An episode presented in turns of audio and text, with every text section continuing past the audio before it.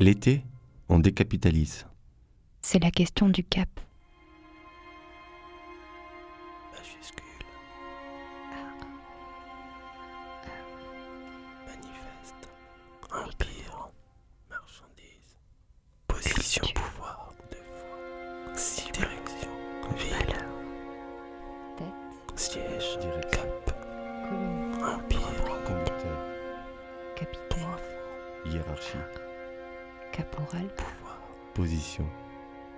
Cible. Caput.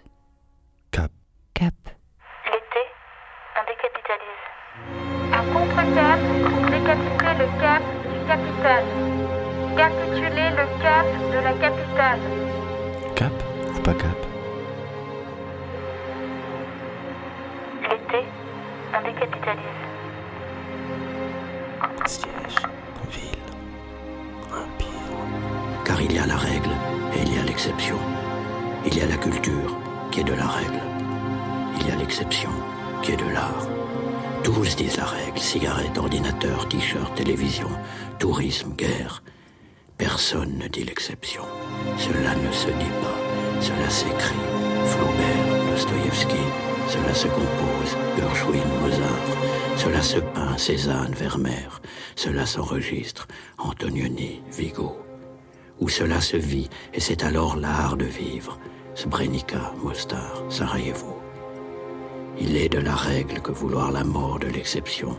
Il sera donc de la règle de l'Europe de la culture d'organiser la mort de l'art de vivre qui fleurit encore à nos pieds.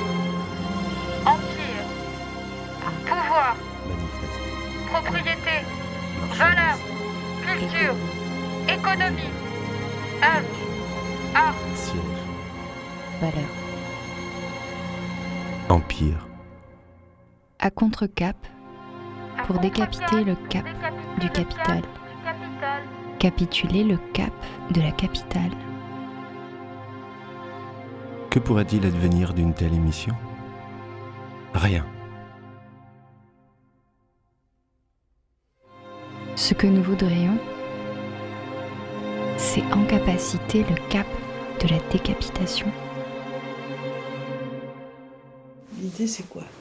Alors l'idée, c'est... euh, Mettez-vous bien des coussins derrière, vous en avez d'autres, vous en avez des plus grands. L'idée, c'est euh, de reposer la, question aujourd'hui du, rapport entre art et politique. La question, c'est celle du rapport de l'art au pouvoir. C'est le pouvoir. C'est la question du règne. Bon, on ne peut pas faire régner l'art. Et l'art est toujours du côté de ce qui remet en question tout règne, tout pouvoir. Si la politique n'est définie que comme exercice du pouvoir, alors oui, c'est vrai qu'il y aura toujours un conflit entre des gestes d'art et, et des gestes de pouvoir. Parce que l'art n'est pas un règne, la liberté n'est pas un règne, l'image n'est pas un règne.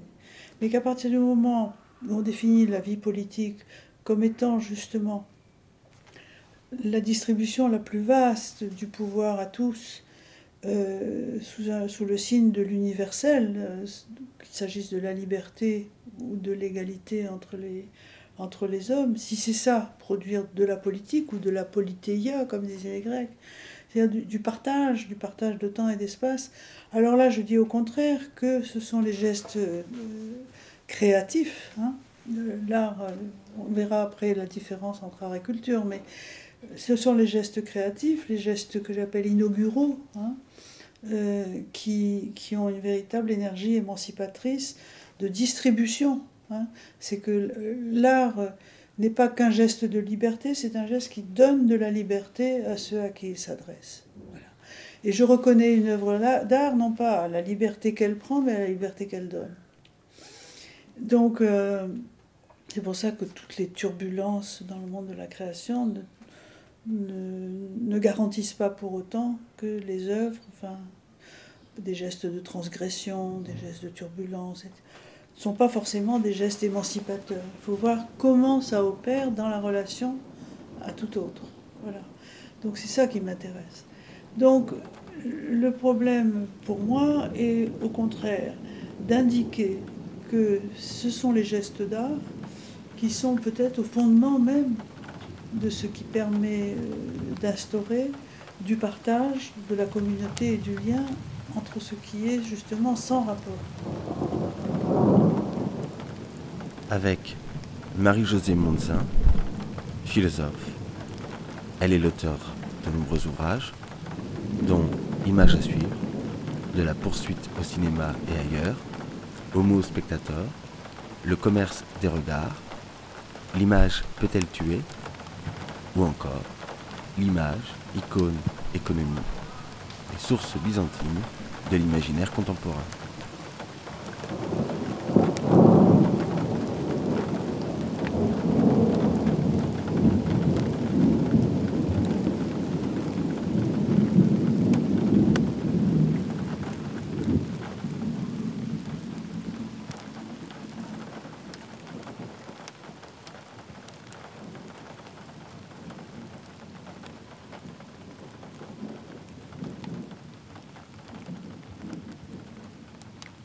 Ce qui est intéressant, c'est le rapport qu'il y a entre, non pas l'art et le pouvoir, vous avez raison, il n'y en a pas, mais entre l'art et la culture. Parce que la culture est effectivement le registre sous lequel les gestes d'art peuvent construire de la communauté. C'est pour ça que je, je, suis très hostile, en tous les cas méfiante. J'ai les plus graves soupçons quand on me parle de politique culturelle. Les politiques culturelles étant de façon assez générale la façon dont ceux qui ont le pouvoir euh, distribuent ou non les signes, les symboles et euh, les opérations, euh, de socialisation, c'est-à-dire quoi? Celle du savoir, celle de l'émotion et celle de la construction des liens. Donc, ce qui est à voir, c'est de quelle façon aujourd'hui ce qui est de l'ordre de l'exercice du pouvoir, qui est une domination essentiellement donc capitaliste néolibérale, veut s'emparer, veut euh, s'approprier le champ de la culture. Et pour cela, pour s'approprier le champ de la culture, ils sont d'autant plus soucieux d'affaiblir euh, tout ce qui est de l'ordre de la création et de l'invention. D'un côté, je considère que la culture est au fondement de, du lien à la fois social et de la confiance que l'on fait à tous dans la, capacité que nous avons, qu'à chacun d'entre nous, euh, au même titre, sans, sans condition, sa capacité d'avoir des gestes inauguraux, avec évidemment dans cette société un certain nombre de gens qui... Euh, pour des raisons qui tiennent à leur propre histoire et à leur propre engagement dans un rapport avec des matériaux, euh, sont des opérateurs et des ag les agents les plus actifs, les plus vifs, euh, qui nourrissent justement ce champ de la culture. Sans eux, d'ailleurs, la, la culture serait figée? Sans eux, il n'y a pas de culture. Seulement, on, le mouvement qui est, qui est créé inverse totalement le rapport.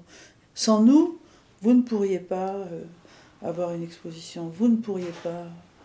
Donc, euh, c'est là qu'il y a un rapport de guerre, un rapport de conflictuel, un rapport de guerre, où on voit bien que dans le milieu de la culture, il y a des forces absolument contradictoires. Celles qui sont d'accord avec le pouvoir dominant, c'est-à-dire avec l'utilisation de la culture, je dirais presque comme agent de l'effondrement du politique, culture du divertissement on va divertir. Et on va. Ils appellent pour tous la démocratisation. Or, c'est pas ça la démocratisation.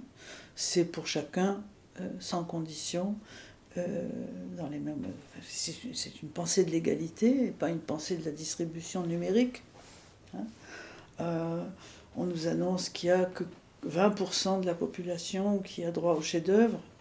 Euh, il faudrait euh, que dans le, que les quatre ans qui restent à ce président, ce soit plutôt 80% de la population. Qu'est-ce que ça veut dire?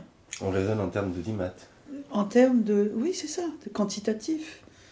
Le problème n'est pas, n'est pas là. Hein.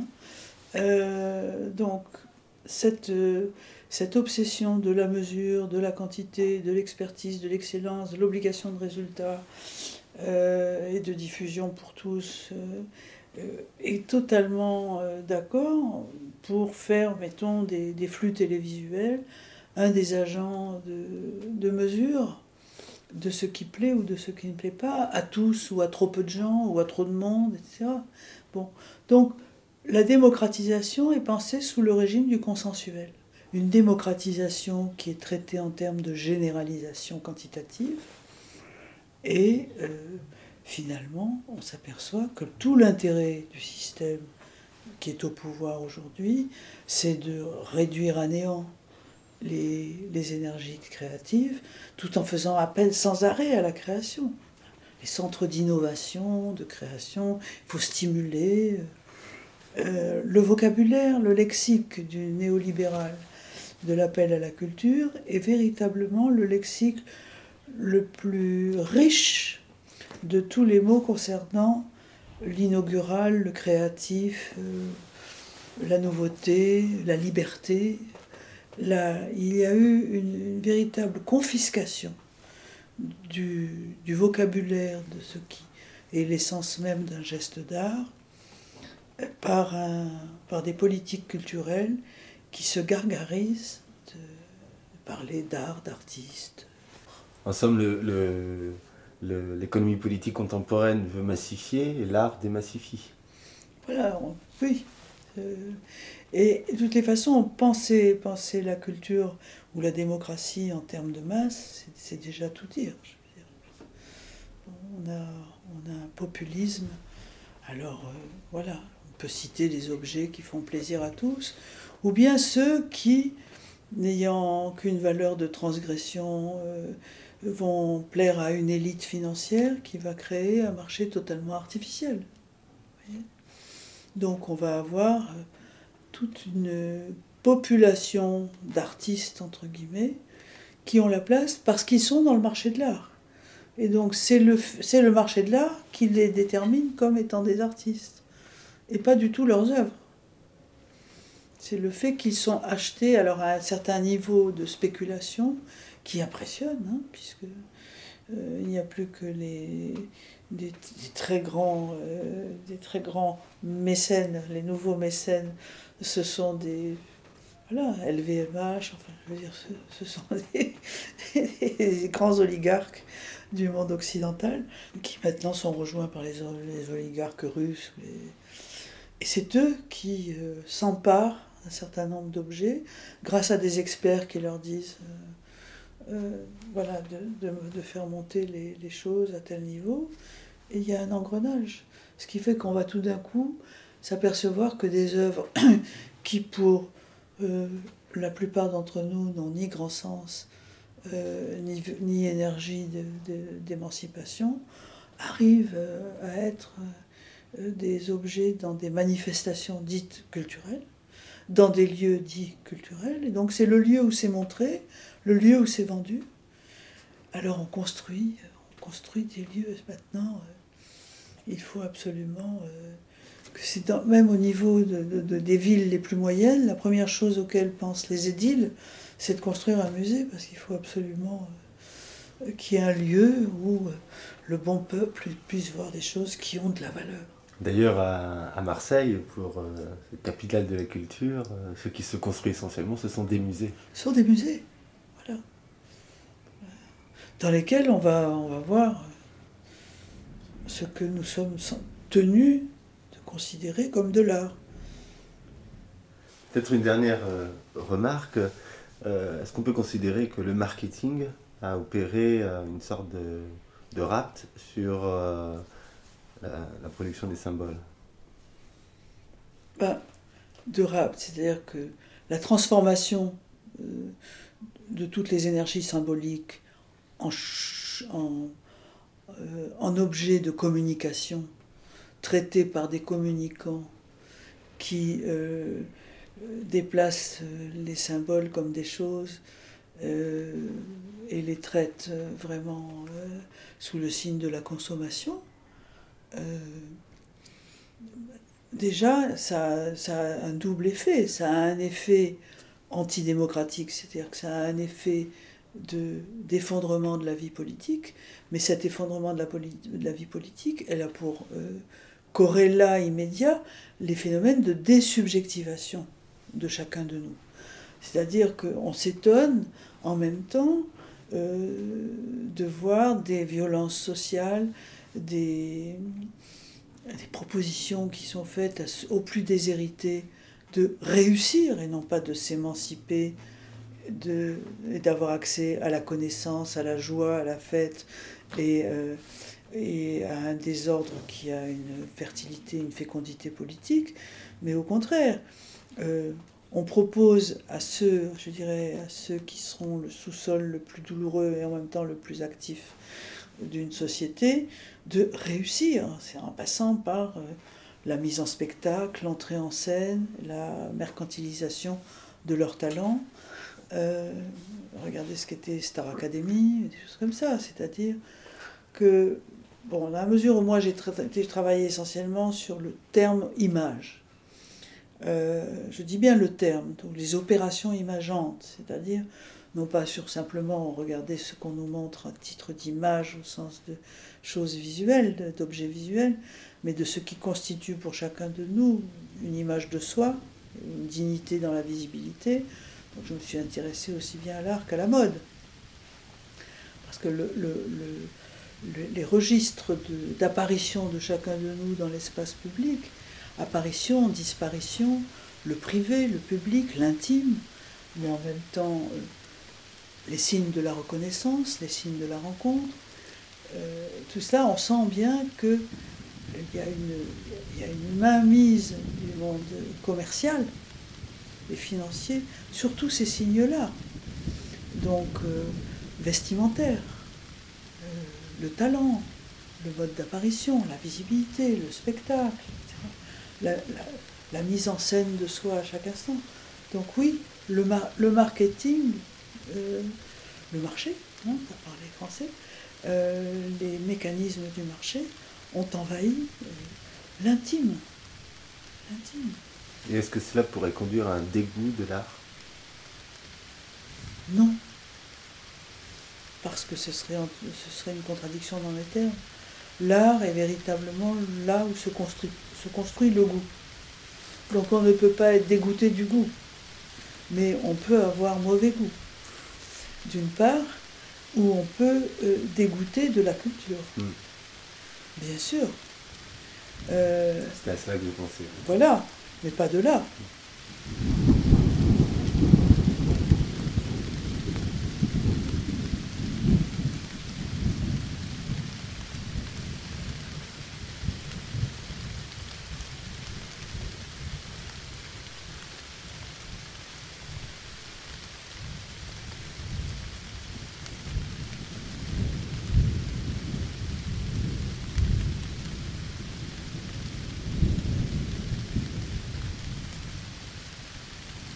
Ce qui s'est passé dans les pays qui ont été les plus affectés par les pertes de liberté, hein, qui ont été les pays sous régime stalinien.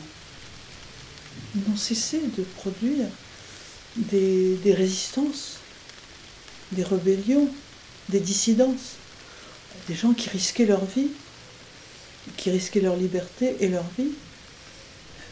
On ne pouvait pas, on ne pourra jamais faire taire euh, ce que dit la belle formule de Lacan, hein, il ne faut pas céder sur son désir. Mais non le désir ne cède pas. Simplement, il peut être euh, aliéné, terrifié, ou on peut risquer sa vie, effectivement. Alors, qui aujourd'hui, euh, je pense qu'une des graves questions, c'est celle du courage. Les pays dont je vous parle, et où de la création avait lieu envers et contre tout, euh, cela signifiait que le pouvoir ne gagnait pas par le régime de la terreur, de la peur, de l'incarcération, de, l'exil et de la mort. Vous voyez le courage que ça demande. Or, un des motifs les plus forts du néolibéralisme, c'est euh, n'ayez pas peur, c'est-à-dire vous n'avez plus besoin de courage, on est là, nous veillons. Nous sommes les forces de la sécurité. Donc, moi, je crois qu'il faut avoir peur pour avoir du courage.